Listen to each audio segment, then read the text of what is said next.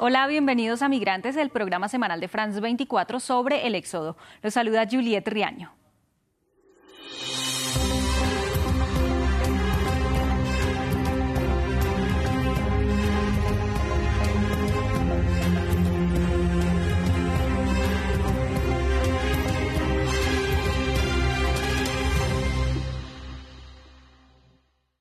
Las múltiples crisis en Haití llevaron a su vecino República Dominicana a tomar medidas, pero hacerlo significa el bloqueo de un importante corredor terrestre que une a dos pueblos que comparten una misma isla y le pone además una barrera al comercio. En Dajabón, una de las plazas comerciales más importantes, los locales aprovechan los días de mercado para vender y comprar sus productos, mientras crece el temor de mayor inestabilidad social en Haití. Nuestro enviado especial Jorge Hurtado visitó los mercados fronterizos en el límite dominico-haitiano y esto encontró. Cruzar para vivir. Cada lunes y viernes esta puerta se abre en el puente que divide República Dominicana y Haití. Semanalmente pasan entre 10.000 a 20.000 haitianos para hacer comercio en el mercado binacional de Dajabón. En el mercado la mayoría de comerciantes son haitianos en busca de productos para revender en su país, pero algunos haitianos se quejan del aumento de las deportaciones. Reino vive del otro lado del puente y recientemente fue detenido pese a contar con sus documentos en regla. Las autoridades eh, dan pasar a los nacionales haitianos y ¿por qué? Lo recoge más adelante para devolverlo. Se refiere a estos camiones repletos de migrantes haitianos que son devueltos a su país. La escena se repite casi a cada hora. En Tirolí, un mercado más pequeño controlado por haitianos, el dominicano Teófilo Santana lleva 20 años haciendo negocios con sus vecinos. Teme que la inestabilidad en Haití afecte sus ventas. Si hay problemas dominicanos haitianos, no tenemos libre como, como comercial. Habrá problemas, entonces, tanto los haitianos van a sufrir como también nosotros vamos a sufrir también. Pero las opiniones son diversas cuando se habla de una probable intervención militar extranjera en Haití. Yo pienso que Haití desde hace mucho tiempo debió ser intervenido, porque lamentablemente Haití no está preparado para ser un país democrático. Y esto da pena que yo tenga que decirlo, pero realmente es así.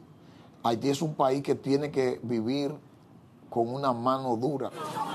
El flujo de migrantes se disparó en los últimos meses por la inseguridad y el caos político en Haití, lo que llevó a Dominicana a reforzar sus fronteras.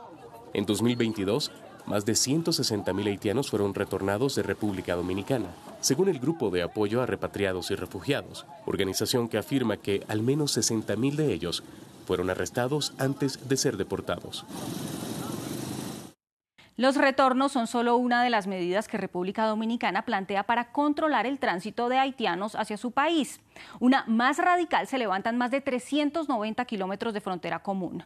Nuestro periodista Jorge Hurtado viajó hasta el noreste de la zona limítrofe para retratar el avance de la construcción de un polémico muro y la reconfiguración territorial y social que conlleva el mismo. Ramón Rivas y su esposa Rosa son una pareja binacional que vive a las orillas del río Masacre en el noreste dominicano.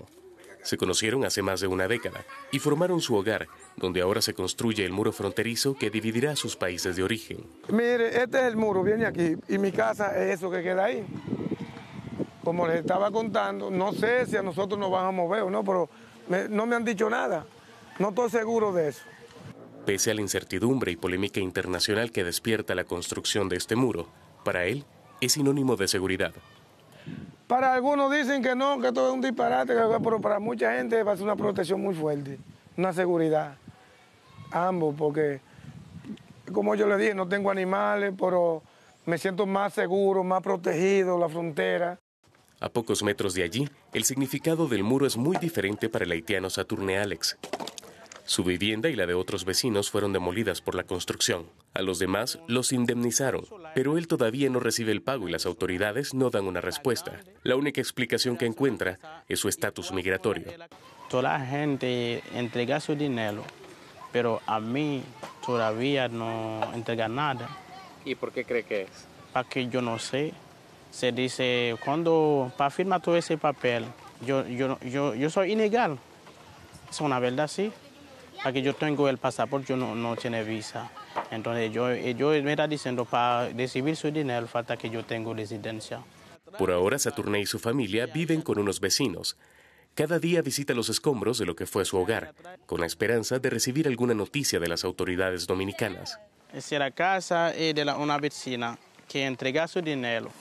La primera etapa de construcción del muro con 54 kilómetros está avanzada según las autoridades. Ahora se prevé la construcción de otros 110 kilómetros a lo largo de la frontera común, mientras crecen las críticas de organismos de derechos humanos que afirman que el muro crearía xenofobia y racismo.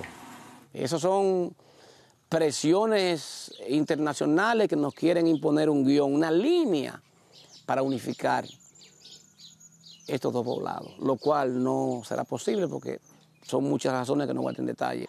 Aunque las opiniones sobre el muro son diversas, la mayoría coincide en que ambas naciones tendrán un antes y un después de su construcción. El flujo por la frontera que el gobierno dominicano planea regular impacta también a sus ciudadanos. Tan solo en 2021, República Dominicana compró productos haitianos por un valor de apenas 4 millones de dólares, pero vendió más de 500 millones a Haití. ¿Cómo queda entonces el comercio y qué pasará con las familias binacionales? Hasta aquí, migrantes de France 24. Los invitamos a comentar en nuestras redes sociales con el hashtag migrantesf24. Sigan conectados con más información en France24 y france24.com.